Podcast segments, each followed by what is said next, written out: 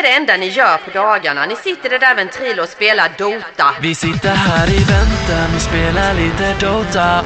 I hear you man. Vi sitter här i väntan och spelar lite Dota. I feel you man. Vi sitter här i väntan och spelar lite Dota och pushar på och smeker med motståndet vi leker. Vi sitter här i väntan och spelar lite Dota och springer runt och creepar och motståndet vi slipar. Bienvenidos al... No, bueno, voy a poner fórmula, voz de radio fórmula porque no toca. Fran se ha marcado aquí un temazo para abrir este mini podcast retro que empieza y como siempre os damos las gracias por querer acompañarnos una semanita más. Lo hacemos con estas notas musicales que invitan al subidón, independientemente de la hora a la que oigáis esto. Y lo hacemos para hablar de un tema eh, el del videojuego como espectáculo, que si estáis oyendo esto ya imagino habéis visto por ahí algún sitio, algún textito, ¿no? Que acompañe la presentación, presentación del programa. Y lo hacemos además eh, pues con nuestro espíritu, que es el de repasar desde nuestros recuerdos más remotos cómo la cosa ha evolucionado hasta el punto en el que nos encontramos. Quizá no hasta el punto en el que estamos, porque el presente se lo dejamos a otros, pero sí hasta hace unos años en los que eso que hoy es eh, tan normal, ¿vale? Y que es tan, tan eh, multitudinario en cuanto a audiencias y también masivo en cuanto a participación de un montón de gente que quiere, eh, pues eso, aportar su granito de arena. Todo eso, digo, tiene un comienzo. Hasta ahí, más o menos, nos hemos planteado llegar con, con la cuestión. Pero bueno, nosotros vamos a ir evolucionando alrededor de este tema o hablando alrededor de él desde, eh, como decía, nuestros recuerdos sobre todo, que es de lo que se trata cada 15 días aquí en el, en el Podcast. Así que si os parece, empezamos, eh, como siempre, presentando a los habituales, que ya los conocéis, pero entiendo estarán ya pues deseando deciros hola. Fran, este temazo yo no lo conocía y, debo reconocer que aunque lo has dejado muy poquitos segundos hasta que yo empecé a hablar, eh, invita a ponérselo al menos. no, es un tema bastante famoso. De hecho, no lo he puesto mucho, no voy a hacer que nos, mete, nos, caiga un strike, o algo. Así que no, no, me he atrevido a ponerlo demasiado tiempo. Eh, pero bueno, sí, sí. Eh, eh, el concepto de videojuego como espectáculo, mm, que hoy en día es tan predominante con todo el tema del streaming y de la cantidad de horas que la gente dedica a consumir este tipo de, de, espectáculo. Eh, bueno, pues tiene un. Creo que tiene un componente que se puede. que puede datar incluso mucho antes de, Twitch y mucho antes del escenario actual. Creo que incluso se puede ligar al propio origen de los videojuegos dentro de, ese elemento colectivo que era el salón recreativo. Ahora lo vamos a, lo vamos a comentar. Y creo que es un tema interesante. ¿Qué, hace qué, es el, videojuego como espectáculo? ¿Por qué tiene interés? Eh, ¿Por qué algo que está diseñado para que lo juegues tú también puede tener ese interés en, que, en, verlo, en aprender, en entretenerse con ello? Creo, no sé, es un tema, sé que es un tema diferente, ¿vale? Eh, ya en próxima semana abordaremos temas más, más tradicionales dentro de temáticas de videojuegos y cosas así, de videojuegos retro, aniversario y tal. Pero se propuso esto y creo que por hacer algo diferente merece la pena intentarlo. Espero que, espero que nos salga. Algunos de los programas, eh, no sé si más exitosos, pero sí de los que más orgullosos nos hemos sentido son temas diferentes, precisamente, o trataban temas diferentes. Yo recuerdo, sin ir más lejos, aquel de la prensa del sector, que además el montaje era súper chulo, con un montón de portadas de revistas míticas, y estuvimos hablando de, de toda la parafernalia que, rodeaba al ir al, kiosco todos los meses, etcétera. O sea que, quién sabe, a lo mejor de este podemos también sacar algo, además de diferente, que sí lo va a ser como tú decías, eh, pues que merezca la pena y que la gente que tenga ahora curiosidad por ver cómo lo enfocamos, pues acaba entreteniéndose. Mote es el que lo ha propuesto de alguna forma, aunque luego se le ha dado un poquito de forma, ¿no? añadiendo algún elemento más. Eh, así que entiendo que él también tendrá mucho que decir. ¿Qué tal, tío? ¿Cómo estás? Bueno, bien, sí, creo que el tema de streaming está de moda, lamentablemente pues no por las razones que a nosotros nos gustaría, pero creo que el, streaming o el, el hecho de jugar sin jugar, ¿verdad? Ha estado muy presente en nosotros desde, de hecho lo hemos comentado algunas veces, desde que desde que empezamos a jugar. De hecho, la mayor parte del tiempo, cuando yo por lo menos cuando era pequeño, lo pasaba, pasaba mucho más tiempo mirando que no jugando. ¿no? Y el concepto de ver cómo otros juegan y de ser capaz de pasarlo bien mientras otros juegan es la base del, del concepto del streaming de hoy en día, ¿no? O bien porque puedes ver mm, cómo otros juegan, lo hacen, hacen lo mismo que tú, pero mejor. O bien, eh, eh, que es mayormente el, el caso de hoy, o bien porque otros hacen lo mismo que tú, pero son capaces de hacerlo más entretenido, ¿no?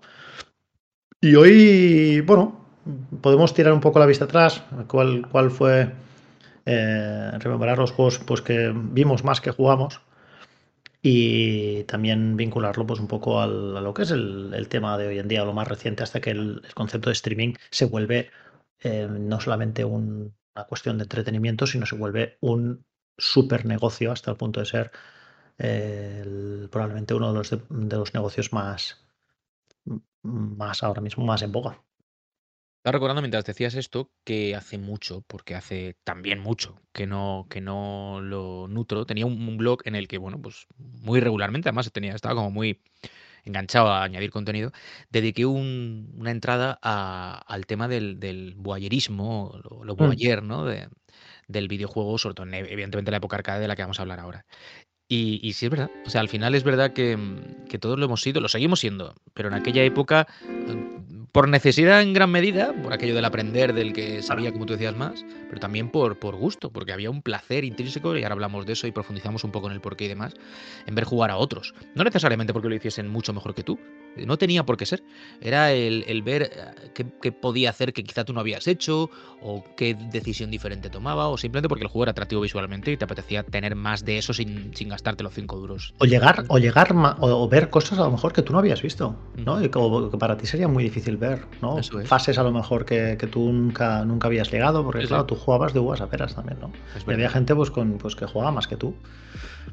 Es, Relaño, tú también eres eh, de los del club, ¿no? De ponerse junto al que sabía o el que tal, o el que se tiraba a lo mejor toda la tarde, no tenía por qué saber más porque era más hábil, sino porque jugaba mucho más e invertía más pasta en el salón de turno o qué.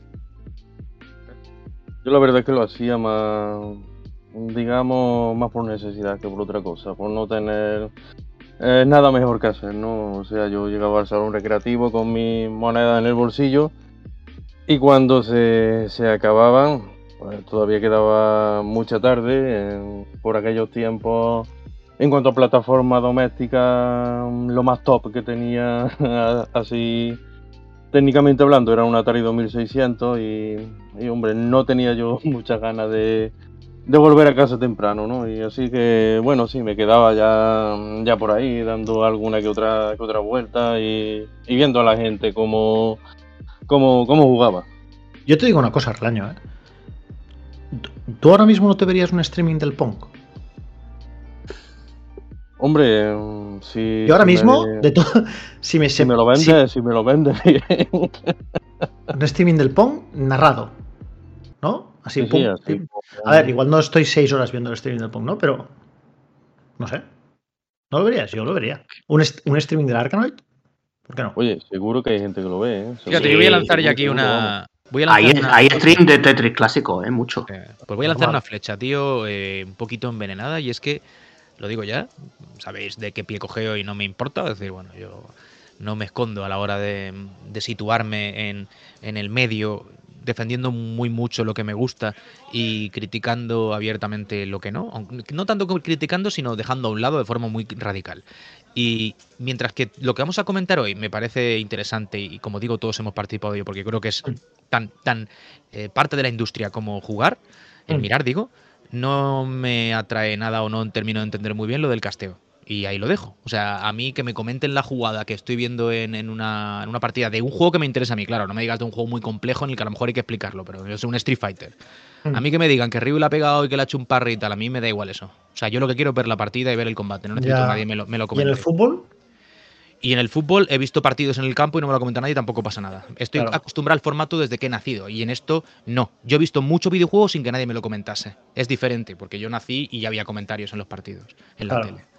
Entonces es diferente. A mí me los han añadido en algún punto de la, de, del desarrollo de esto, me los han añadido y a mí me sobran. Pero hablo de mí y lo digo y punto. Y no, no es crítico al que lo hace, ¿eh? simplemente digo que a mí me sobran. Hombre, a mí hay algunos streamings que no, no. Yo veo cosas o aprendo cosas porque porque hay gente que lo comenta que sabe más que yo.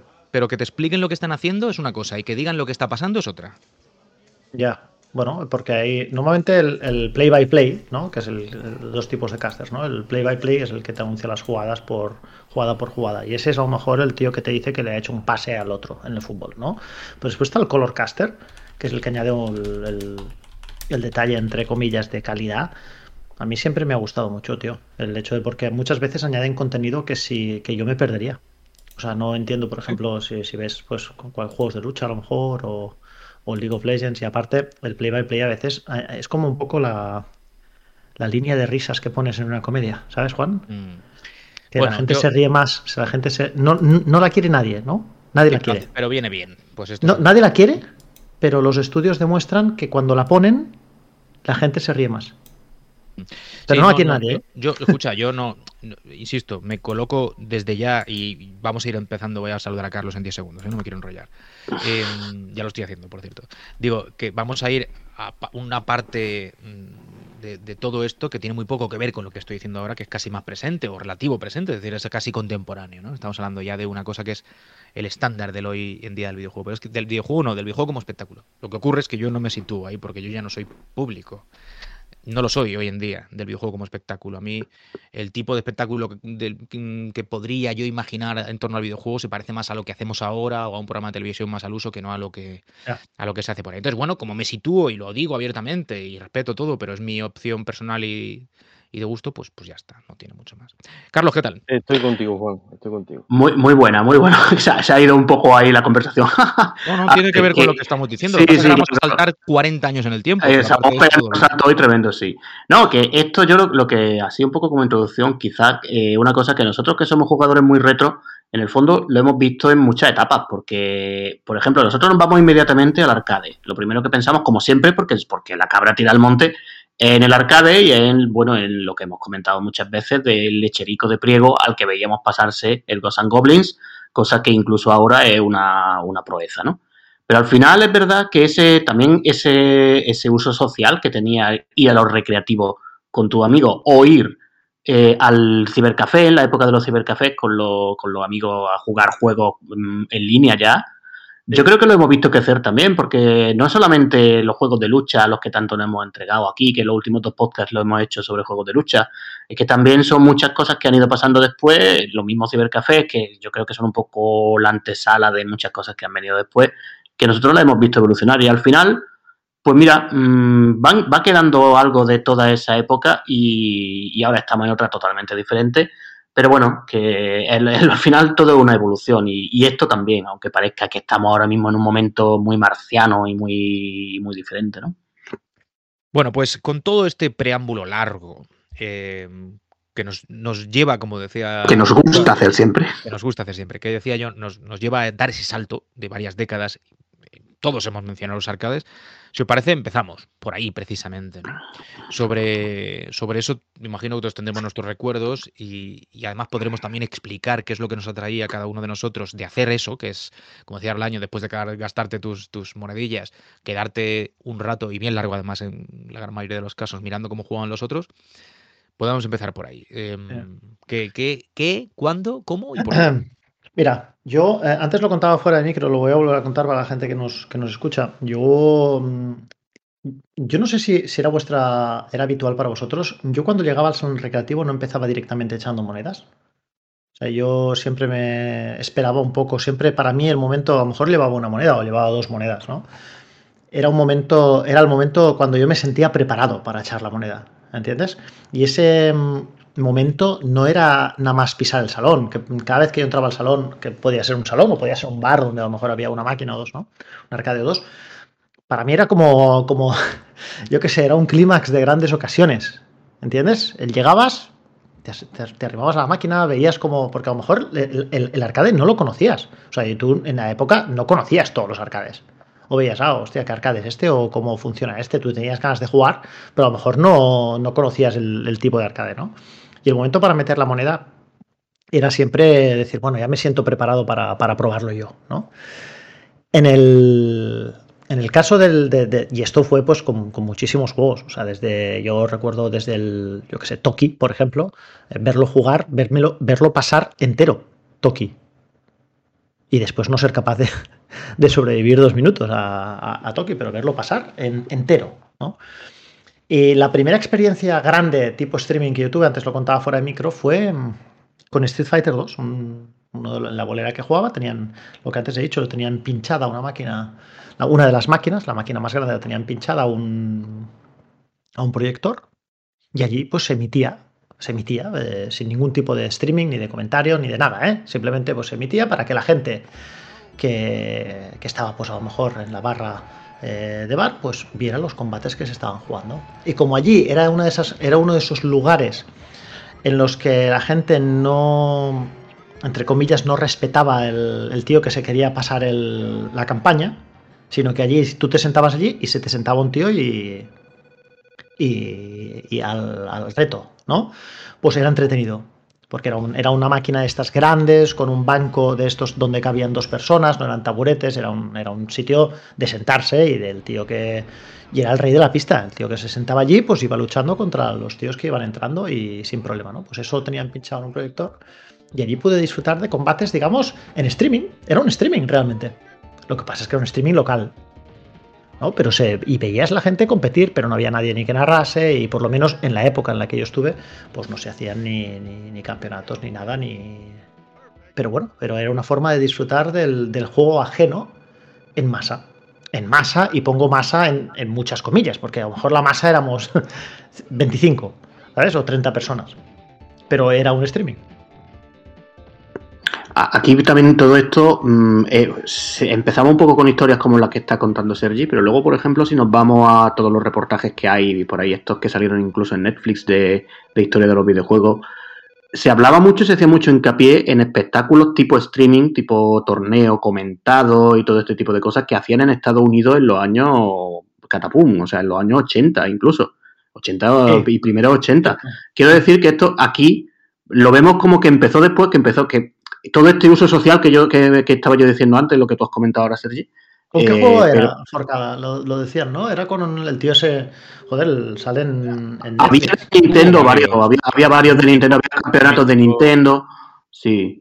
Y de Tetris, supongo que ha abrido toda la vida. Y bueno, pues de muchísimos juegos, vamos. Para mí, de todas formas, en los arcades. Sí, había mucho. Sobre todo con los mm. primeros arcades de Nintendo, Donkey Kong y todo eso. Eh Billy Mitchell, el, popular Billy Mitchell, que, que era, digamos, el, el jugador top de, de, la época. Y, incluso el tío allí en Estados Unidos era, era famoso, de hecho. A pesar de que allí no había todavía internet ni, da, ni nada que, que, se le pareciera.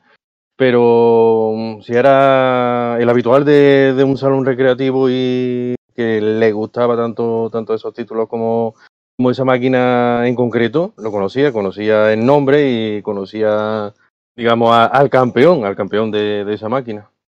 Por cada, te hemos interrumpido. No, sí, no, no, sí, yo eh, más o menos era esa la idea, o sea, yo la, la idea la había, la había dicho ya.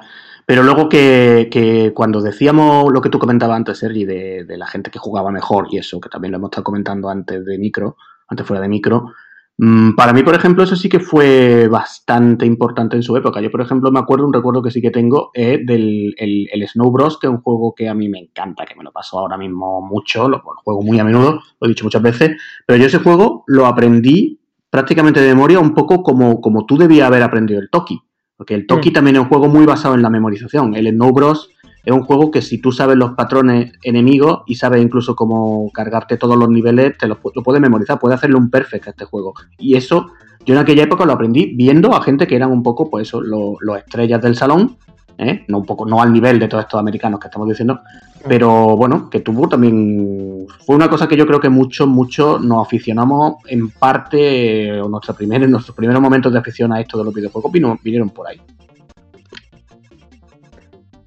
Yo la verdad que en momentos en los que, aún teniendo moneda en el bolsillo, prefiriera ver un juego antes que jugarlo, pocos, pero, pero algunos hubo. Eh. Sobre todo me solía pasar cuando, como, como ha dicho Mote, ¿no? cuando llegaba una, una máquina recreativa nueva que no había, que no había visto hasta, entonces. Y, sobre todo con, digamos con los juegos que, que, eran que eran top, ¿no? Que a lo mejor mostraban algo que no que no había visto hasta entonces, ¿no? Eh, recuerdo la primera vez que vi Final Fight, que me, me quedé embelesado con eso, con, con, la acción urbana y con esos sprites gigantes que mostraba el juego, que era, era algo, vamos, que hasta entonces no, no se había visto. Y a pesar de que, de que tenía yo mi dinero y podía incluso entrar en una partida a dos jugadores, pues las primeras veces prefería quedarme viendo jugar simplemente y disfrutando de, de eso, de, de, ver el juego, ¿no? De ver esos, esos gráficos, eh, esa, esa música cuando se podía escuchar, ¿no? Cuando no había demasiado, demasiado barullo alrededor. Y, y era, era algo que supongo que por eso, ¿no? Porque te quedaba sorprendido al ver algo que, que sentías que era, que, era un, que era un juego top, ¿no? Que iba a marcar, digamos, un antes y un después en un, en un determinado género, tanto Final Fight como, como luego fue con Street Fighter 2 y, y tanto, y tantos otros. El momento de llegar a una recreativa nueva, un salón tipo. Porque, claro, antes estábamos comentando los salones recreativos, tenían muchas categorías, ¿eh? Y aquí yo sí. creo que, que, que Relaño, Relaño y yo creo que nos llevamos la peor parte, creo, no sé, Fran, lo que opina, porque en Córdoba realmente los salones recreativos eran una cuestión bastante cutre. Es más, yo ahora mismo creo que.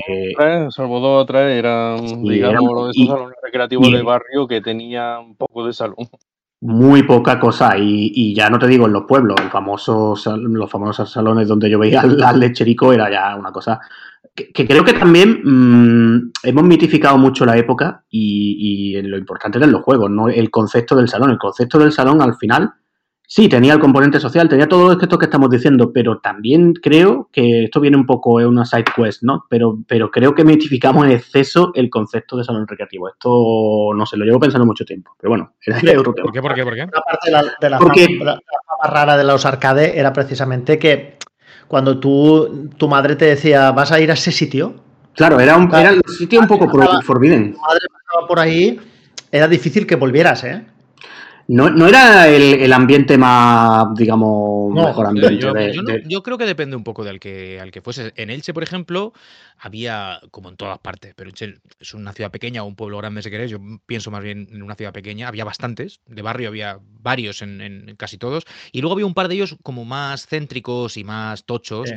Eh, que sí que ahí a lo mejor te exponías un poco más, porque era como el sitio pues al que peregrinaba ya toda la caterva y tal. Pero en los de barrio, pues hombre, sí, es verdad que algunos chavalines seguramente empezaron a fumarse sus primeros cigarros allí y tal, pero por lo demás eran sitios, en mi opinión, bastante inocuos, con mucho crío, eh, con, pues sí, con mucha testosterona y me imagino que si venían de jugar al fútbol, pues tufaría sudor, pero, pero por lo demás, yo no creo que mi madre, por ejemplo, en el caso concreto de los que yo iba mucho en mi barrio, al contrario, o sea, era un sitio en el que ella estaba relativamente tranquila, tan tranquila como podía estar si me iba al parque, quiero decirte, no había, no había mucho más peligro. En mi caso, ¿eh?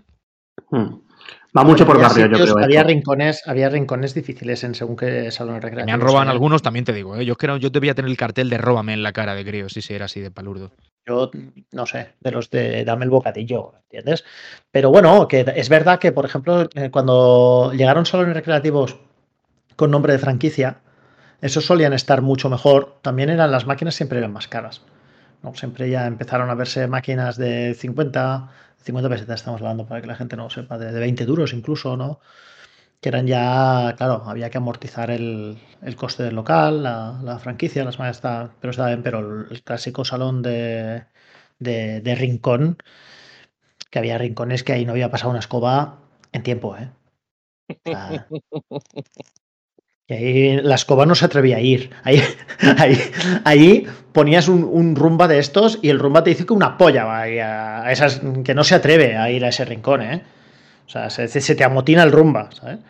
Pero bueno, que, que es, que es lógico, que quiero decir, también formaba parte de otra, entre comillas, de otra España, ¿no?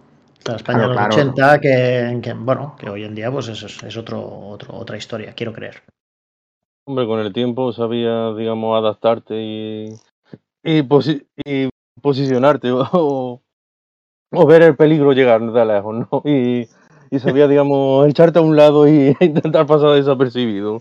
Era, era lo más era mm, lo más habitual, ¿no? En, en esos casos. Pero, pero vamos, de todas maneras, digamos que mm, acababas corriendo el riesgo, ¿no? Eh, para mí era un punto de emoción más, ¿no? a la hora de ir al salón recreativo, a- sobre todo a los más, a los más, digamos, a los más apartados y a los más durillos, ¿no? Era, era parte de la aventura. Lo ve como un plus, ¿entiendes? Relaño lo ve como un plus. Sí, pero Relaño entiende, yo creo que Relaño entiende más de lo que yo hablo, porque es que de verdad creo que en ese aspecto, eh, desde Peñaperros para abajo, la cosa era distinta, ¿eh? Bueno, bueno. En cualquier caso, la, la gracia es que tú, a ver, em, ibas a los salones recreativos a jugar, pero mayormente a mirar. ¿Esta es la realidad?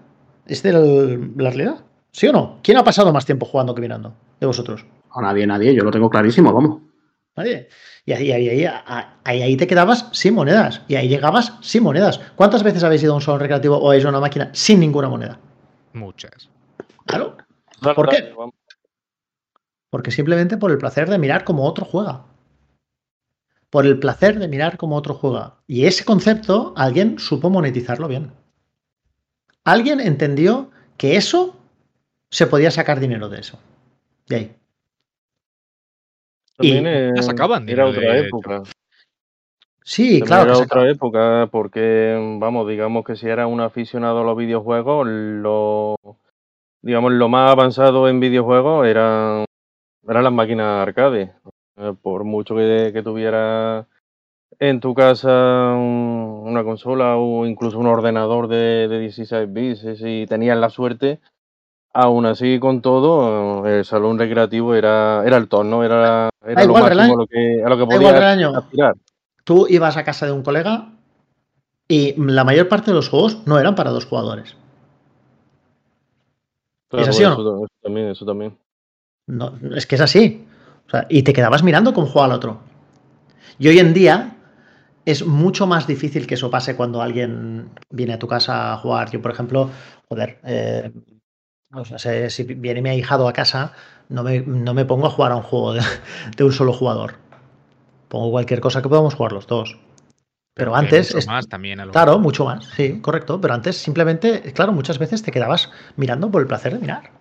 Y te ponen, pues, porque no había otra opción también. Yo sigo, yo sigo viéndole mucho, o sea, le veo el- claramente el, el placer o el- lo atractivo de, de jugar a un juego con alguien, aunque yo no toque el mando en ningún momento. ¿eh? O sea, a mí me lo sigue pareciendo. O sea, el hecho de decir, vamos a pasarnos tal juego y bueno, a lo mejor lo cojo yo un rato, pues bueno, pero, pero podría estar tranquilamente ayudándolo. "Eh, Pues te has dejado esto, pues ve por aquí, por allá. Al fin y al cabo, la experiencia la sigues teniendo. Em, a lo mejor juegos en los que la aventura, sabes lo que te digo, es más importante que el reto, porque yo, Claro. y yo creo que aquí está la clave en gran parte de lo que estamos diciendo.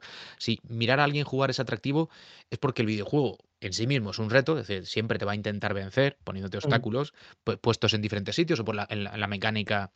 Cuando hacíamos lo de la dificultad hace poco, yo explicaba en el, en el memory card las diferentes opciones y seguramente me dejó otras muchas, pero las mecánicas de juego muchas veces eran en sí mismas un reto, es decir, entender cómo y no tanto el qué, ¿no?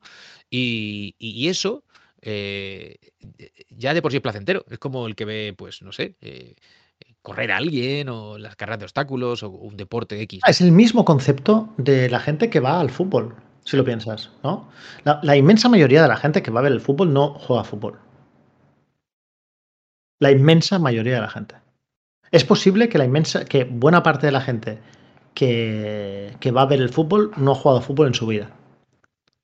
Por lo menos en un campo grande. ha tocado un balón, vamos. Por lo menos en su campo, en un campo grande. ¿No? Pero aún así se convierte en atractivo ver cómo otros lo hacen, porque en ese caso lo hace- quiero creer que lo hacen mejor que. Claro, pero ahí, por ejemplo, entra ya el- la habilidad. Vas a ver a gente Claro. profesional, etcétera, etcétera, y, y Claro. entiendes que van a hacer cosas que están al alcance de muy pocos, ni siquiera de otros jugadores, de fútbol me refiero. Pero cuando hablamos de videojuegos, en- que es ahí hay una diferencia clave y es que casi todos los que vemos cómo juegan otros, jugamos. O sea, se me hace muy extraño Sí, pensar en alguien que no sí. juega videojuegos y Es que- la diferencia, sí, es la diferencia entre, Claro, entre el- el- lo de hoy y lo de. y lo de. el deporte electrónico, que, que es un. es un. Normalmente es el jugador, es un público endémico, quiero decir, juega. Lo ve el mismo tío que juega. Claro, y ahí voy a lo del reto que decía, es decir, ver si es capaz de, es decir, vamos a ver si él puede o cómo, cómo lo hace. Es decir, yo sé que, que es muy bueno y que seguramente lo consiga, pero ¿cómo lo hace? Em, ¿qué, qué- qué técnicas utiliza? ¿Qué reflejos tiene?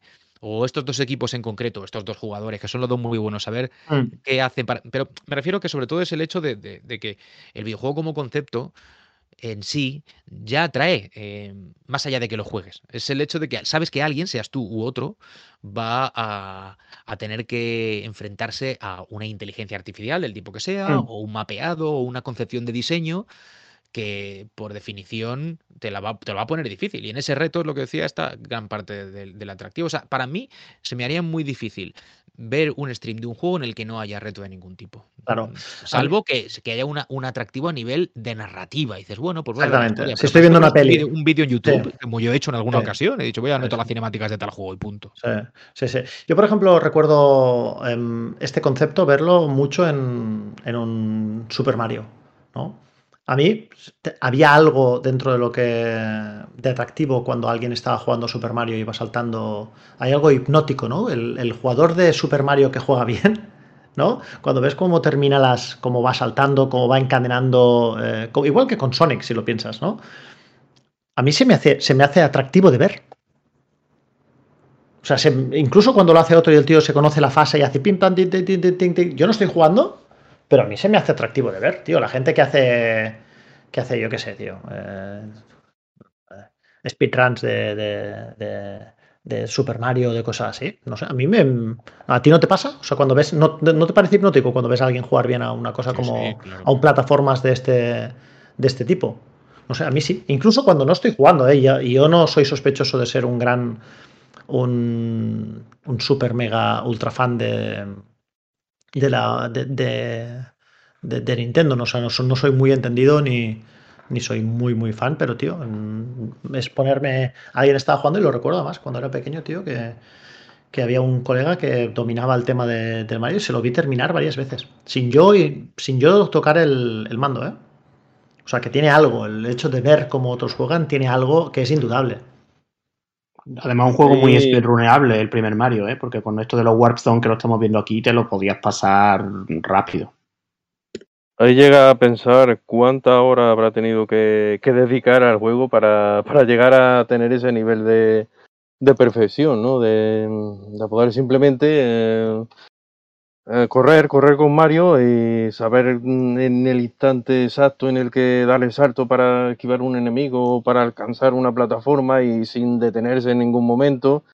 Eh, vamos, llegar a un, digamos, un nivel de perfección jugando que mm, ahí detrás tiene que haber, supongo yo, una cantidad de horas echadas al juego bastante, bastante importante, o eso, o simplemente mm, es un Este es de acuerdo, de acuerdo que, por ejemplo, la gente que hace speedrun, por ejemplo, con lo que estamos viendo, ¿no? ¿Cuánto crees que en monedas equivaldría? ¿No? En esta gente que, por ejemplo, hace un speedrun de en Super Mario, en monedas, o sea, en dinero, ¿cuánto diríamos que, que equivaldría en la vida, en la vida real? Una fortuna, una fortuna. No, yo creo que sí. Está- estaríamos hablando en cientos, a lo mejor miles de euros. Es que yo creo que no, no, no sería viable tampoco. Es que todos estos speedrun también se basan como ahí acaba, se acaba de ver ahora cómo utilizaba un glitch. Todo esto de lo, lo que se hace ahora de speedrun, de todas formas, es otro rollo a lo que se hacía hace años, que, que también ha existido el speedrunning, porque lo- ahora mismo se está viendo, por ejemplo, la Warp Zone, que me voy a la fase 8, y tú podías llegar a la fase 8, y esto yo recuerdo haberlo hecho, ¿eh? de llegar a la fase 8 de Super Mario Bros. en cuestión de pocos minutos, yo esto sí recuerdo haberlo hecho. Y, y era un. También es verdad que, se- que estos juegos los jugábamos con otra óptica. Eran juegos, como todo el mundo sabe, un Super Mario Bros. se puede mm, acabar con una vida en 40 minutos, pero son muchas horas hasta que tú dominas el juego como para... Es que es otro concepto de duración totalmente distinto. De hecho, yo Absolutamente cosa distinto. a lo que estoy enganchado, que es muchas veces a desarrolladores reaccionan al speedrun de X juego, ¿sabes? Y eso está, está, está muy bien hecho. Pero Sí, bueno, en sí. cualquier caso, esto es, mm, a mí los speedruns es otro tipo de streaming que, que, digamos, entre comillas, me gusta, Mm. me gusta, me gusta ver, pero vamos, que no es, no es básicamente por lo que se conoce el streaming. ¿no? El streaming. Yo creo que la gente lo conoce más por una cuestión de haber sido capaz la industria de convertir en espectáculo algo que era muy personal o muy local, ¿no? De ver ser Espectáculo capaz. competitivo, ¿no? Podríamos decir. Sí, sí, ¿no? Sí. Exacto. Aunque muchas veces hoy hay mu- muchos streams de cosas que son. y mucho entretenimiento en streaming, que es. que es lo que decía Juan, que es un tío jugando y ya está. ¿no? Es, me pongo a jugar, yo que sé, a, a Elden Ring, ¿no? O, a tal, o es a un tío jugando a. yo que sé. eh, World of Warcraft, por ejemplo, y no arenas, sino que es simplemente juegos de. de- o sea, jugar contra una, una mazmorra, contra una inteligencia artificial y tampoco muy, muy inteligente ni qué tal, y, y ya está. Y verlo así. No sé. También es verdad que hay muchos juegos que estaba pensando, ¿no? En lo- ah, eh, que s- se usan para hacer stream. Bueno, es que casi todo hoy en día puede ser susceptible de aparecer en un, Sí. un canal de Twitch, ¿no? Sí. Pero claro, que hay muchos que realmente durante gran parte del juego no pasa nada, excepto desplazarte, cabalgar, dirigirte a, hablar con. Y en ese en eso, si estás viendo un gameplay en el que no se dice absolutamente nada, yo entiendo que puede convertirse en aburrido, porque para eso te pones un gameplay grabado de quien sea, no hace falta que sea en directo ni mucho menos. Y ahí entra eh, la capacidad de comunicar del que juega y lo atractivo de lo que diga, incluso aunque no hable del videojuego, que es muy probablemente lo que ocurra. Se podrá contar cosas de cuando, yo que sé, el otro día estuve en una tienda y vi un teclado tal. Pero un juego en el que pasan cosas todo el rato, un juego de lucha, un juego de tal, a mí me parece bastante menos importante, como decía al principio, más allá de que, también entiendo que te expliquen lo que han hecho y cómo lo han hecho, pero no sé si yo si el ritmo, de, bueno, es que esto se hace con no sé qué, tal, la botoneta, pues hombre, puede ser, pero me da que va a ser un buen apunte puntual, eh, valga la esta, en, en- en momentos concretos y que el resto va a ser comentar lo que ocurre, pues como en el fútbol. E insisto, yo creo que si uno conoce el juego y demás, entiende lo que está pasando, lo que está pasando y lo que sorprende es cómo se ha hecho, o sea, que se haya hecho, que le haya dado tiempo a hacerlo, la habilidad para haberlo hecho. Sí. Aunque yo, por ejemplo, yo he visto streams eh, de juegos de lucha y yo agradezco a veces, muchas veces, que, los comentaristas, pues, yo qué sé, eh, añadan hincapié donde está la gracia de lo que de lo que está pasando, porque yo muchas veces me lo pierdo, ¿no? Yo no soy un ultra fan, a lo mejor si tú eres un ultra fan de los juegos de lucha, mm, entiendes perfectamente lo que está pasando, todo lo que está pasando en la pantalla, pero yo no. Y a veces hay que pensar también en el en el espectador medio, ¿no? Que no entiende lo que, lo que, lo que está pasando. Yo, por ejemplo, tío, cuando vi el, el- el legendario aquel que era, ¿con qué juego era? Eh, Forcada, ¿con qué Street Fighter era? El, Ah, el, Evo- Moment del Street Fighter 3, ¿no? el multibarry ese. Sí, de- ultra parry de un montón de golpes, que eso es como tocar el piano. Eso, esto básicamente son 10-12 segundos dando, yo creo que un par de inputs, tres inputs por segundo. Increíble. Esto fue un momento también muy histórico de todo esto, de los streamings, porque esto pasó no sé en qué año y esto lo vimos, yo creo, todas las personas que nos gustan los juegos de lucha en el mundo, lo vimos en su momento. Y fue un- una cosa realmente increíble porque en ese momento Street Fighter 3 era muy popular, yo creo que era el juego de los más populares de lucha de ese momento. Todos jugábamos, tenía un componente competitivo importante y esto era la perfección. Y, en- y era en un torneo, como lo que hemos dicho antes, y con muchísimo público allí localmente, que se está viendo aquí en las imágenes que estamos viendo, era, un- era en el Evo de, que ya tenía mucha gente. Y esto que se ve aquí fue un momento totalmente histórico, yo creo, del streaming en, en sí, ¿eh? Este, digamos, que fue uno de los, de los primeros momentos, ¿no? Que fueron virales, como, como se dice ahora. Y, Sí, sí. Y fue bastante, eh, pues sería principios de la década de los 2000, no creo que hubiera pasado mucho tiempo desde el lanzamiento La, de, de tubo el año juego, además, fíjate que la gente está reunida en una sala y la pantalla que tienen delante es un televisor de tubo, de esos que, que tanto te gustan a ti, ¿no? No, de esos que tanto nos gustan aquí a todos menos a ti, pero bueno. que tampoco se va, se va mucho más, más allá de allí, ¿no? Y, y vamos, de hecho, también muchos de los comentaristas de, de los juegos de, de lucha eh, han sido jugadores profesionales en su momento, ¿no? Y esto de, digamos, de, de los torneos, del Evo, de estos torneos internacionales, ya llevan unas dos décadas y, y vamos, ya digamos que hay un trasfondo detrás, ¿no? Hay, hay muchos, muchos jugadores que se hicieron famosos en, en su momento y se han retirado o se han dedicado a, a otra cosa, ¿no? Muchos de ellos incluso han llegado a ser contratados por, la, por las propias compañías, eh, como Capcom, como eh, como community managers y, y muchos, muchos otros cargos, ¿no? O sea que por ahí también han tenido han tenido una salida profesional, además de, mm, digamos, la, la fama que han podido adquirir en, en sus días de gloria.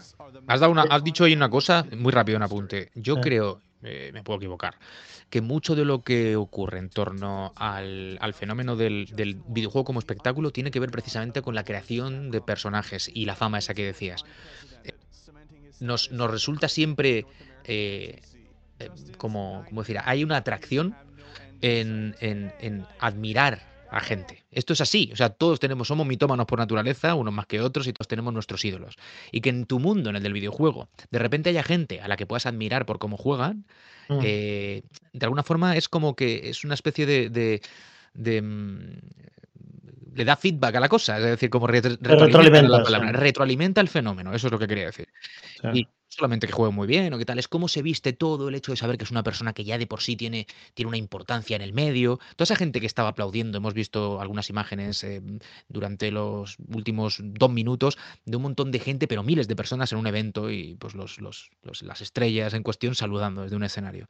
Eso ya no es solamente por el videojuego en sí mismo, es el espectáculo en sí mismo. Y eso trasciende al videojuego. Estamos hablando de algo que podría ser pues un concierto, podría ser cualquier otra cosa, un- un- un- una presentación de X nueva serie, ¿sabes? En, en un, no sé. Sí. Yo creo que también eso hay que intentar dejarlo a un lado, discernir lo que es en sí mismo el videojuego y lo que supone verlo y todo lo que estamos hablando que tiene que ver con Twitch, al principio del stream y demás, y luego todo lo demás que se añade y que tiene que ver con la fama y una serie de cosas que existen en otros muchos medios. De todos modos, Juan, yo también creo que em, hay muchos juegos que no serían lo que son sin el propio streaming, sin este espectáculo que extra que se le ha dado de Pero notoriedad. no, pero no serían lo que son a nivel social, a nivel, a nivel de industria, me refiero a nivel de usuario. Ahora a nivel ¿Qué de ventas tampoco. A A nivel mí, de ventas bueno, tampoco. La, pues la lucha, por ejemplo, ¿eh? la lucha yo creo que se beneficia mucho de la comunidad que tiene ahora mismo, que es muy numerosa. Y si no, si no existiese esa comunidad y todo esto que estamos viendo aquí, y esas celebridades y todo ahí el Pero eso no, fenómeno pero- del pero streaming, eso- pero eso no no tiene sé yo de habría tanto tío. juego de lucha. No, Yo no, si yo yo soy pongo- buenísimo. yo pongo un ejemplo, ¿vale? Fantástico. Yo pongo un ejemplo que es, por ejemplo, StarCraft. StarCraft Mm. nace, es, está considerado, está considerado, entre muchas comillas, el primer deporte electrónico ¿vale? que masivo. Se hizo muy famoso en, en Corea y, y cuando hablábamos mm, hace muchos años de lo que sería del futuro del deporte electrónico, te estoy hablando previo League of Legends, previo lo que hoy entendemos como deporte electrónico, ¿eh, Juan? Decíamos, hostia, es que en Corea incluso se emite por televisión. Sí, recuerdo aquello muy bien. Yo además supuesto. usaba un, un artículo excepcionalísimo de, de un news no sé qué, de una, de una revista de estas que había como tal, para dar mis clases de inglés hace 50.000 años, sobre eso concretamente, sobre Corea y el videojuego, cuando nadie se imaginaba lo que iba a pasar aquí. ¿no? Pero, perdón, Claro. sí. Bueno, cuando nadie se imaginaba lo que iba a pasar en todo el mundo, en general, ¿no? Porque parecía que era algo, hostia, estos coreanos están, están, están locos, ¿no? O están, o están locos, ¿no? Y esto yo me acuerdo que lo ponía como ejemplo de, de dos cosas. Primero, de cómo tú, el streaming, este, el streaming era didáctico, porque tú veías las partidas y tú como jugador podías aprender de lo que hacían los profesionales, porque lo hacían mejor que tú, era una cosa didáctica, te enseñaban a jugar de alguna forma. Más que te enseñaban a jugar, te enseñaban a optimizar la forma en la que tú estabas jugando, porque esto a fin de cuentas era un juego de estrategia en tiempo real. Pero aparte, esto popularizaba el videojuego. O sea, hacía que el juego lo jugase más gente. Era bueno para el juego, era bueno para el espectador, porque el espectador aprendía a jugar y además era bueno para el juego. Eh, hombre, indudablemente, ya te garantizo ahora que un, un- juego que hoy está bastante asentado como League of Legends no hubiese sido ni de lejos el fenómeno que es hoy, el fenómeno y la multiliga y la multi, multimillonaria eh, empresa que es, que es Riot, o, que es propiedad de Tencent, pero bueno, es que es Riot, sin el hecho de que este juego mm, se streameó. El streaming es el nuevo boca a boca. Solo que En a veces, qué juego sí. a, yo- yo a veces bocaza, tío. bocaza, pero Pero mira, Pero- eh, y es un- esto es un debate paralelo y no lo quiero no, no lo quiero abrir, lo voy a decir, pero no, no me apetece que tampoco entremos ahí eh, y nos desviemos de lo que hoy es centro del programa, ¿no? Pero yo lo sé, lo sé porque lo he visto. La gente sabe, yo colaboré en un proyecto en, en torno al eSport a nivel de contenido.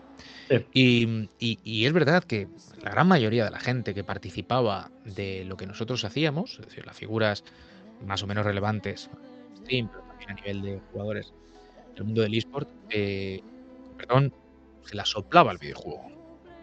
Lo que les importaba era su videojuego o sus videojuegos. Y de hecho, No, entiendo lo que estás diciendo por eso. no consideraban ni que fuesen videojuegos. O sea, el videojuego era otra cosa, era el Sonic, por decirlo así, a lo, a lo bestia. Me da igual que sea el Sonic que el Uncharted. ¿vale? Y lo que hacían ellos era otra cosa. Era el eSport, era el deporte electrónico. Y sí, Ah. la herramienta era un videojuego, pero eh, no sé, yo creo me que estás hablando que veían un negocio antes que un videojuego en No, no, no, no, Como que- una especialización brutal, quizá, ¿no? era tan especializado que incluso Ya. muchos de ellos no jugaban a nada más y les importaba tres Ya. pepinos, entre comillas, entendedme, eh, lo que pasaba en la industria, el E3, todo lo que para nosotros es el videojuego seguramente, que es mucho y, y abarca cuatro, de, cinco décadas, no sé lo que queráis. Ya. Para ellos eran seis años y eran tres juegos. Y, Ya. y- y además había un punto ahí de no, esto no es el videojuego, esto no es videojuego. Esa frase literal yo la he oído. Esto es otra cosa, el videojuego es otra cosa, no sé. Y lo, lo digo porque, porque es su eSport- profesión, digamos, ¿no? Sí, y además, el- pero incluso el, el- el- el elemento con el que desarrollaban esa profesión, que evidentemente es un videojuego. Era otra cosa. No era un videojuego propiamente dicho, era pues una herramienta de ocio digital. No sé cómo explicarlo, porque ellos tampoco la Pero es como decir que, que un profesional de fútbol no ve el fútbol como un deporte. Pero si yo estoy diciendo esto, Mote, porque dentro del eSport, que es como muy, o del deporte electrónico, si queréis, o del Sí. videojuego como espectáculo, que es el título de este programa, y prefiero Sí. que lo mantengamos en este caso como algo muy Sí. general.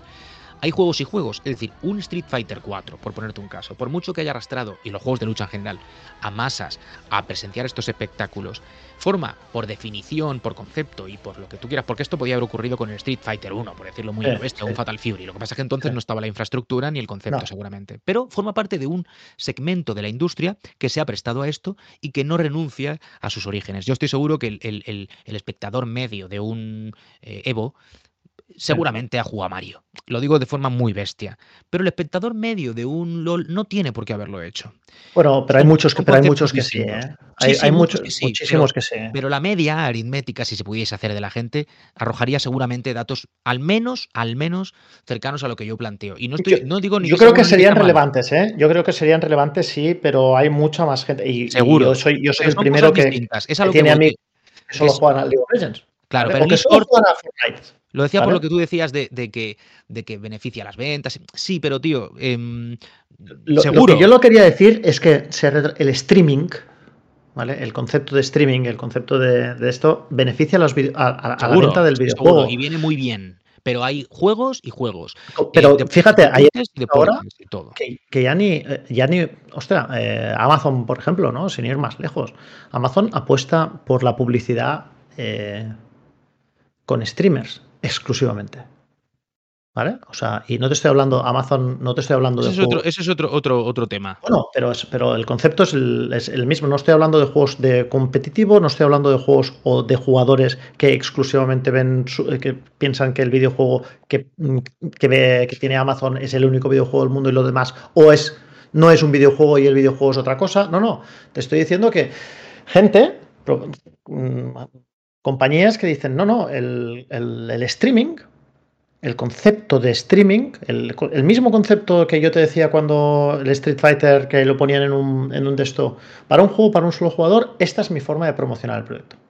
O sea, quiero que vosotros lo veáis. Esta es la forma de Sí, sí, promocionar. sí. Ah, bueno, vale, ya, te he entendido mal. Pensaba que estás hablando del streamer como figura y la relevancia No. social. No, no, vale, eso es No, no, no, no. Claro, vale, sé lo que quiero decir y lo entiendo. Pero si escuchas, y yo que creo que no, no lo habrá pensado nadie, porque tampoco me manifestado en esa línea, pero que yo no quiero que parezca ni por un segundo que estoy en contra de esto. Simplemente digo que conmigo no casa y Ya. más concretamente, por esto he dicho lo último, estos dos minutos atrás, más concretamente, según qué eh, sector del mundo del deporte electrónico, que como digo es muy amplio, porque incluso dentro Mm. del uno que ve FIFA le importará seguramente tres pepinos StarCraft, ¿sabes lo que te quiero decir? O sea, no. Sí.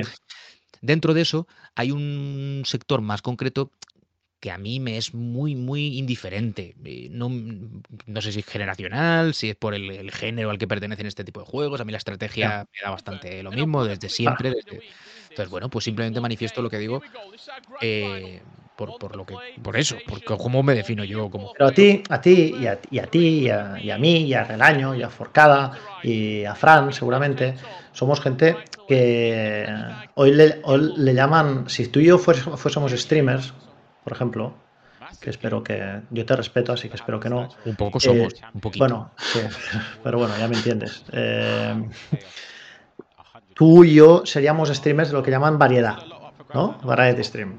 O just chatting, ¿no? No, Just Chatting no, porque tampoco me imagino Juan en un, en un jacuzzi, pero el, el- y si me lo imagino me lo dejo para otras horas de la noche. El- lo que quiero decir es que tú y yo jugaríamos a lo mejor y haríamos un stream y en, no sé, en 40 semanas jugaríamos a 80 juegos distintos. ¿No? Seguro, seguro. Eso a mí Luego me atrae, 80. pero eso, no- pero eso, es- eso ya no es deporte, no es, no es deporte electrónico, es otra cosa. Es otra cosa, totalmente otra cosa, ¿vale? Mientras que hay otra gente que lo que hace es centrar sus esfuerzos, mm, por la razón que sea, por la razón que le interesa, porque le pagan, porque mm, quiere ser el mejor, por una cuestión de habilidad en ese juego, en tal, como el tío que, que solo streamea Dark Souls. Y no es un juego competitivo, ni es deporte electrónico, pero el tío quiere ser, yo que sé, no hitter de Dark Souls, y el tío va a streamear Dark Souls, o voy a streamear World of Warcraft toda mi vida, o, muchísimos años, como por ejemplo ha hecho Asmongold, o como han hecho tantos otros que han hecho fortuna a base de, de streamear un solo videojuego que no es competitivo. No te estoy diciendo que streamee arenas de, de- Sí, del eh, WoW, yo- no. La pregunta es si esa persona, X, Sí. solo juega ese juego. Pues Me- puede no, ser no.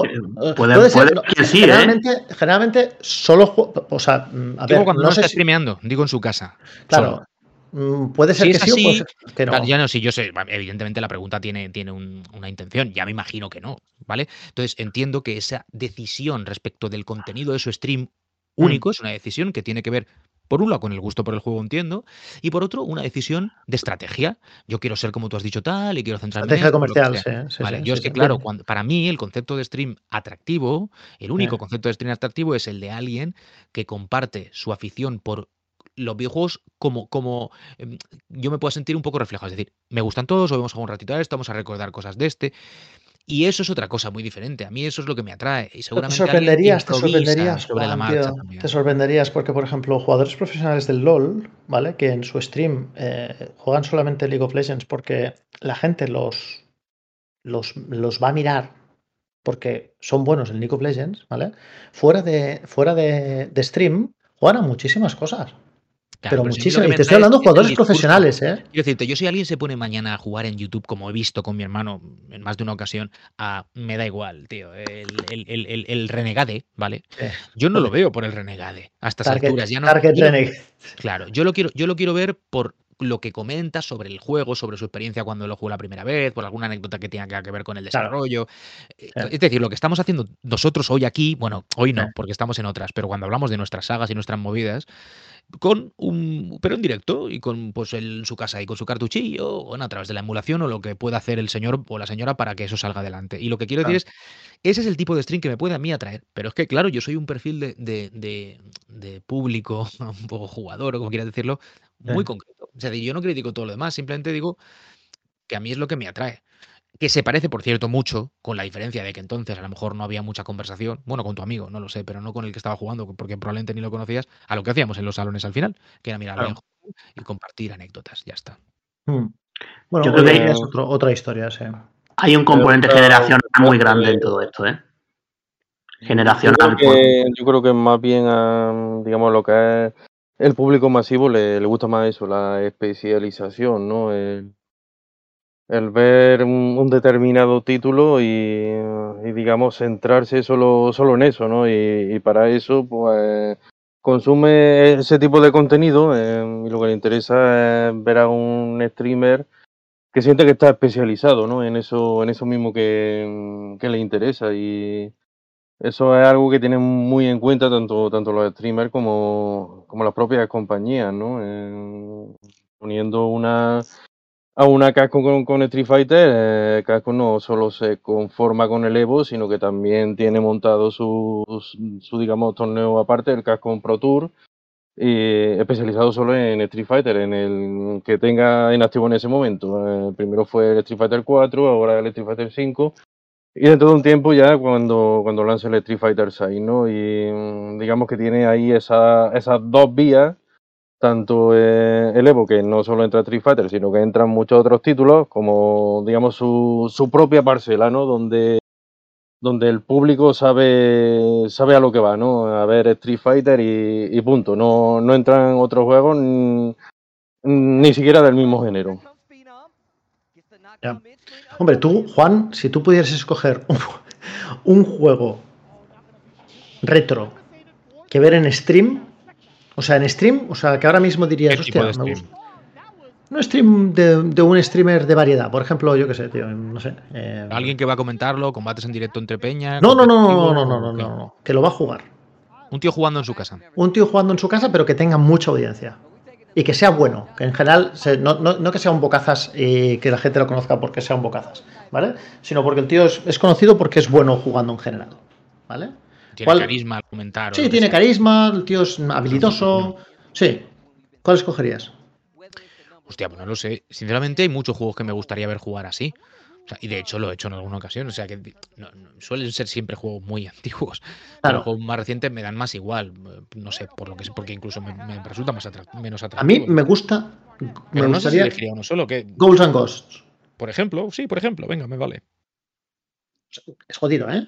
Por eso, porque tiene un reto, porque sabes que, que si lo juega bien va a ser interesante de, de- de seguir. Y si encima, como decimos, tiene un poco de carisma para que la partida, que en sí misma podría ser interesante, sin nada más, sin que dijese ni mu, eh, pues lo aderece con, con alguna broma, pero no con chorraditas. ¡Ah, me lo he pasado! Mira, mira, ese". A mí esas chorradas no me pueden. Y es que yo, y sí, es como dice Forcada generacional. A mí las Es muy tonterías generacional obvias- todo esto, sí. a mí sí. las tonterías obvias no- me, me producen hasta vergüenza ajena y malestar. Y ya está. Yo, y- yo también te digo una cosa, si un tío hace...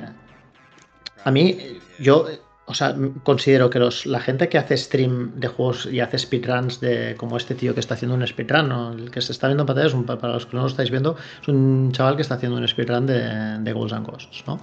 A mí, yo no estoy seguro de que pudiendo hacer esto a este nivel, pudieras abierto la boca permitir- ese tío, por cierto. ¿eh? No podías permitirte el lujo de hablar muchísimo, ¿no? Mira, has eh, o sea, ahora no lo habéis visto en, en pantalla, pero ha utilizado, o sea, se ha destruido a sí mismo la armadura aposta para poder subir un peldaño de, de- de- un peldaño extra, ¿no? O sea, es otra, es otro nivel. Y este tío, claro, evidentemente, así tú y yo, vamos, yo no puedo hablar, no creo ni que pueda articular palabra. Yo creo que Menos que lo eh, eh, el, el un minuto 10 que lo ha hecho este señor, si yo quisiera hacerlo, lo tendría que hacer sin respirar. Esto que vemos, y que el que nos esté escuchando solamente, pues ya se lo has descrito tú, es lo que yo decía al principio, y yo no había visto este vídeo. Para, para mí esto no es jugar a and Ghosts, no de todas necesito, formas, ¿eh? no necesito que diga nada a este señor. Ya le estoy viendo ahí su cara, sé que es él. Vamos, algo que esté poniendo el gameplay que se hizo ayer y esté fingiendo que juega.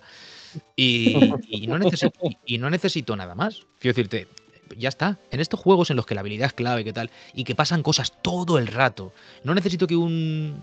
Bueno, pero no, no te molaría, por lo ejemplo, que tú, con nada. Que tú, por ejemplo, si a ti te gustaría ni que, ni que fuera mm, jugar un poco mejor al Golds and Ghosts, porque hay gente que ha jugado a Golds and Ghosts y no ha llegado nunca a la segunda fase. Y esto es real, ¿vale? No ha llegado a la segunda fase, ¿vale? O ha llegado justito para que el, el primer bicho de de la segunda fase lo mate, ¿vale? Pues este tío te dijera, hostia, te dijera, hostia, vigila aquí porque aquí hago esto porque la gárgola esta, veréis, pam, o sea, te haga un Sí, poco... claro, claro, pero eso, eso es lo que yo decía al principio, que también si es añadir eh, valor sobre lo que está pasando, Correcto. puntualmente, guay. Si yo, eh, claro, es que es, es- es tan heterogéneo lo que estamos hoy comentando, tiene que ver eh, con, con la múltiple eh, variedad de cosas que hay respecto del stream hoy en día, eh, Bueno. que no te puedes quedar con una sola cosa. A mí lo que, lo que me, da un poco igual, no lo critico, pero desde luego no va conmigo, es todo lo que tiene que ver con el fenómeno de la fama, del, del eSport como espectáculo. De Yo creo que es otra, que- yo creo que es otra, yo creo que, Es otra estamos- que son cosa. cosas distintas. Juan. Por eso es tan Tienes razón, ¿eh? Que yo estoy de acuerdo contigo en ese sentido, ¿eh? Tienes toda la razón. Pero creo que eso, entre comillas, cuando yo hablaba del stream, siempre ponía el foco en el juego. Pues No, eso el- estaremos de acuerdo, seguramente. El- yo ponía el, el- el- el foco en el de- juego, ¿no? Todo eso de la fama y de las estrellas y todo eso lo veo más como una consecuencia, ¿no? Algo que, digamos, ha acabado siendo inevitable y eh, también porque todo esto mueve mucho dinero y, em, y vamos, también por lo que hemos estado comentando antes, ¿no? Em, Por lo de que el público acaba, digamos, centrándose en una figura y la, las estrellas, como en el fútbol puede, puede pasar con un Cristiano Ronaldo o con un Messi, ¿no? Salvando, salvando la distancia, claro. Claro. Y luego ya eh, eh, es algo que depende de cada uno, desde luego. Si quieres ver un streaming solo para, para ver el juego en sí, también te tiene que, que dar igual quién, quién esté detrás de los mandos, digamos, ¿no? Y además hay una cosa buena del streaming de hoy en día, Juan, que es que antes tú te, para ver a alguien jugar a algo tenía que estar físicamente en el lugar. Sí. ¿no? Y ahora puedes ver un streaming de Ghosts and Ghosts, si quieres, desde la comodidad de tu casa, sin tener que Mm. estar eh, contaminando tus pulmones, porque aquello no era olor a tabaco, ¿eh, Juan? Aquello no era olor Era a olor a humanidad. aquello había un poco de oxígeno entre, entre el de esto, ¿no? Y ahora lo puedes estar haciendo desde tu casa, quiero decir, algo hemos progresado, creo yo. Sí, No, no, sí, sí. El problema es que hemos mezclado muchas cosas hoy aquí, pero creo que entre toda la ensalada de, de ideas y de, de opiniones y de críticas y de comentarios, eh, se, se atisba lo que al final nosotros, porque alguien decía, creo que era Carlos, no es generacional. Bueno, es que los que estamos aquí todos somos más o menos de la Claro. misma quinta. Sí, Entonces, sí. no, Claro, podemos, claro. no podemos intentar hablar de esto desde el punto de vista de un niño de 12 años o de un chaval de 15, porque no tenemos 12 ni 15 desde hace mucho ya. Entonces, Pero Juan, es que un chaval de 12, un chaval, Mm. perdón, un chaval de 12 es fácil que se le dé ese perfil que, que- que tú antes decías, o sea, de- de- del chaval que solo juega un juego, ¿eh? Porque Pues yo ahora mismo, por ejemplo, no, estoy viendo.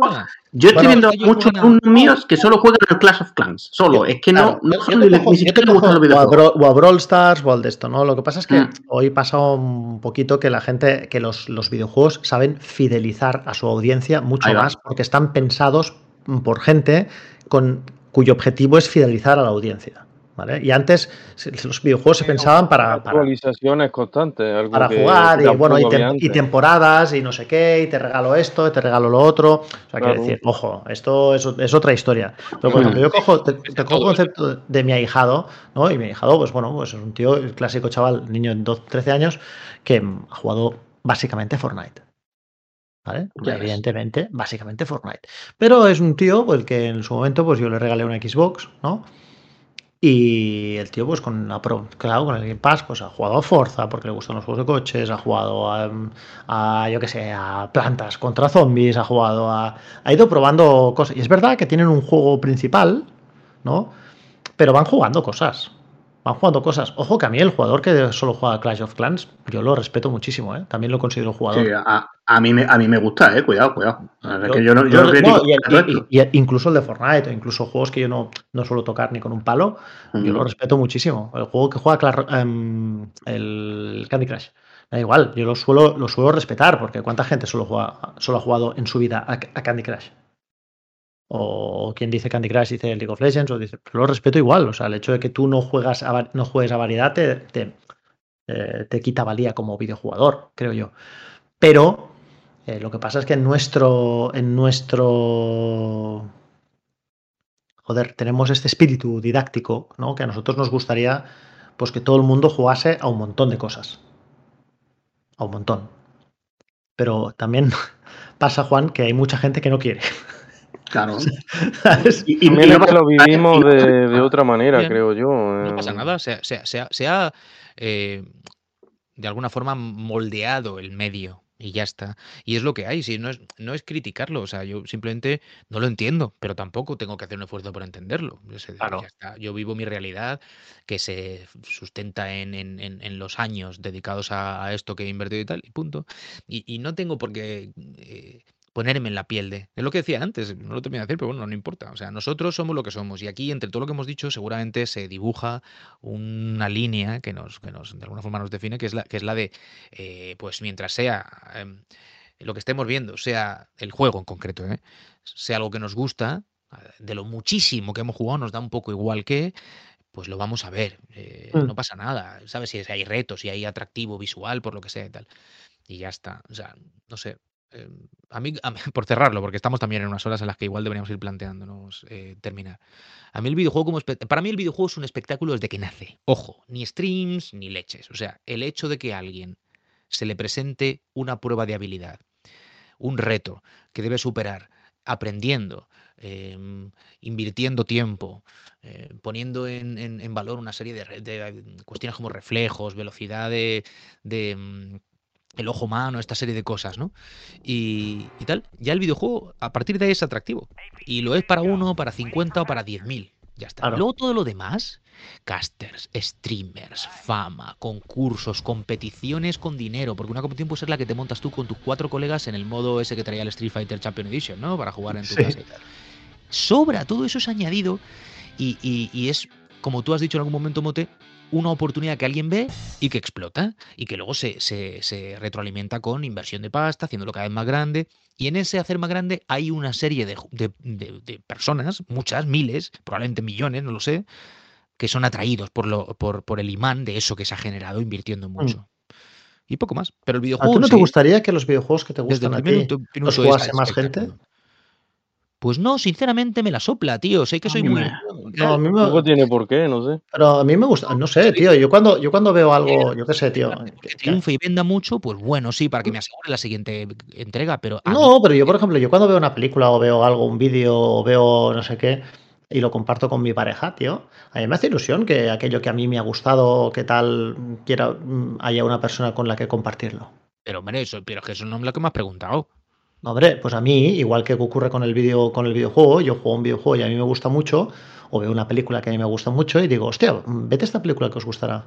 Hostia, este videojuego, jugad a este videojuego que os gustará. Hay mucha gente que no, a mí me da igual que lo juegue. Hombre, si, si lo juega Vale. poco, a lo mejor no me, no me lanzan una siguiente parte, pero con que lo jueguen los cuatro amigos con los que yo lo comparto, Claro, sí, bueno, vale, de acuerdo. Eso, eso es, lo, eso es, lo, eso es lo- lo primordial, pero aparte, hostia, a mí me gusta, yo cuando veo un- algo que mm, estoy jugando algo o estoy disfrutando de una afición que a mí me gusta, a mí me gusta compartir esa sin dar la turra. A mí me ha ocurrido, en, en- sobre todo con el videojuego, me ha ocurrido con más cosas, pero con el videojuego, y yo sé que esto que voy a decir, pues no sé si es incorrecto, políticamente incorrecto, no sé si se lo va a entender todo el mundo, pero seguro que alguien se identifica. A mí me ha ocurrido que cuando una cosa se convierte en mayoritaria, eh, digo Mm. inmensamente mayoritaria, al punto de que eh, se casualiza, se, se- le resta trascendencia porque ya es como el aire, es decir, forma parte del, del- del- paisaje, de lo cotidiano, de la vida de casi todos, en ese momento me deja de interesar. Y esto que yo creo que digo no es tan raro.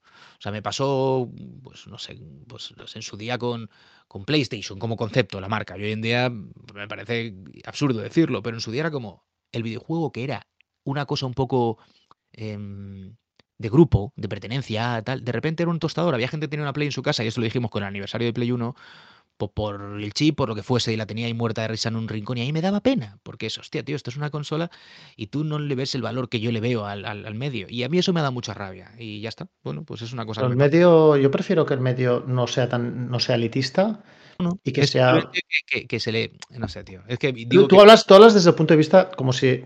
Yo entiendo, ¿eh? Lo que, el fondo de lo que dices creo que es que te, te sabe un poco mal que se le pierda el respeto de esta. mm, Sí, o se. se- Inevitable, o sea, con la. Pero digamos, yo creo que es, yo creo que es, no sé, a mí me hace ilusión. del medio. A mí me hace ilusión que la gente, si yo creo que algo es bueno, yo no, no es que si- no es que vaya a hacer evangelización de, de- del videojuego, pero a mí no me importaría hacerla, tío. Por ejemplo, con el tema del, del- de cosas retro del MSX, por ejemplo, que es algo con lo que yo he disfrutado, a mí no me importaría, tío, hacer que Ministation tuviese un día a la semana un, un stream que fuera retro stream.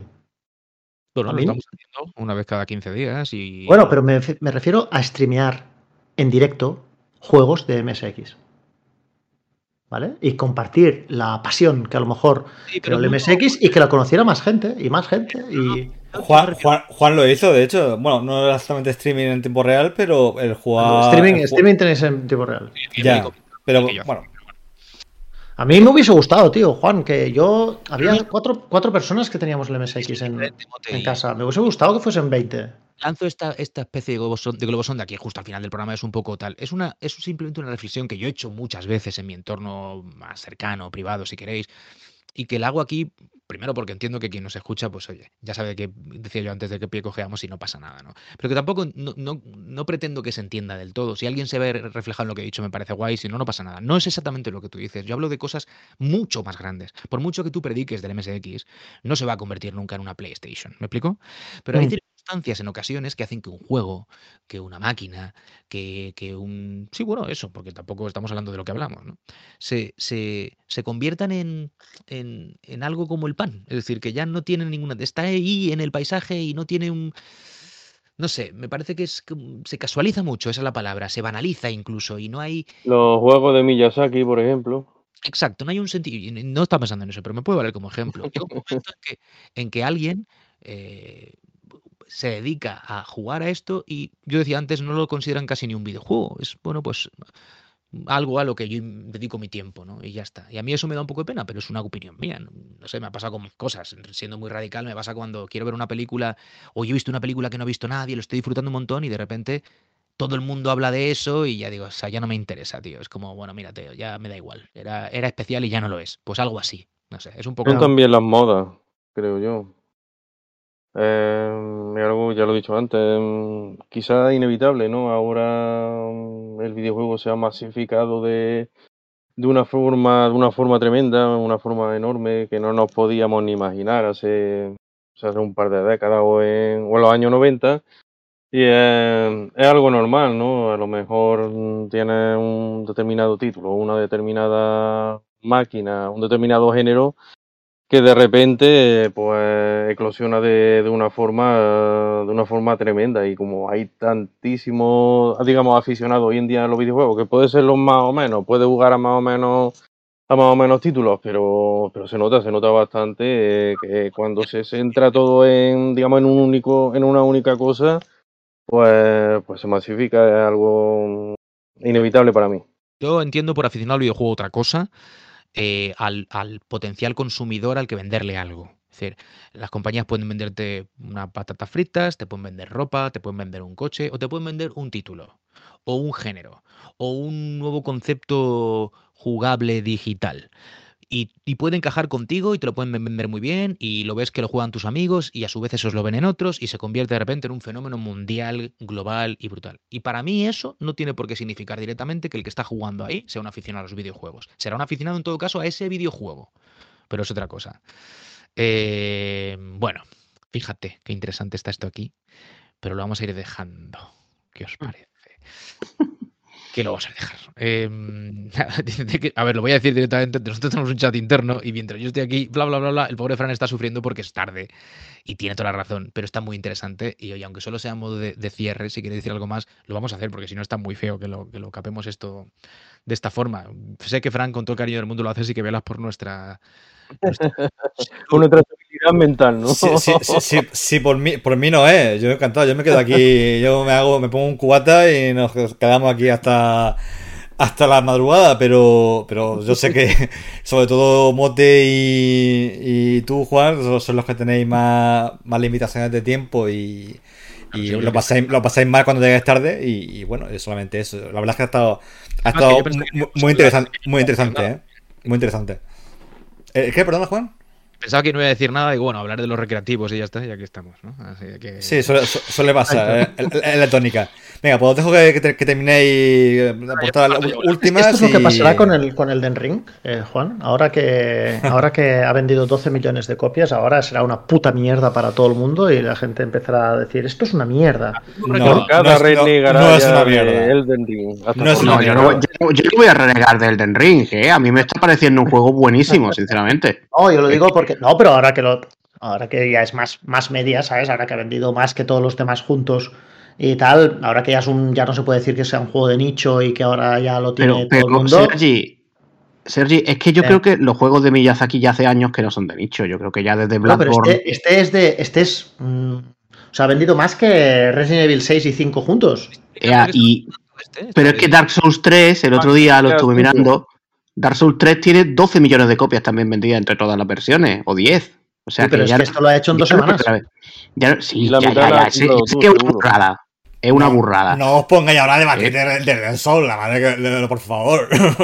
Eh, yo es que, es que esta- estaba ahí, De- estaba- deja- me, estaban, me estaban pinchando, me estaban deja- pinchando, estaban ahí esperando a ver. Dejar el debate. La, dentro de 20 años, 20 años podemos, podemos debatir del Soul. No, no, no os desviéis. No, pues yo lo decía por seguir la, la línea de Juan. ¿Tú también, tú crees que ahora ya no te da un poco de rabia que ahora lo juegue todo el mundo? ¿A mí? Carlos. No, no, Carlos. Ah, digo, si a mí yo no.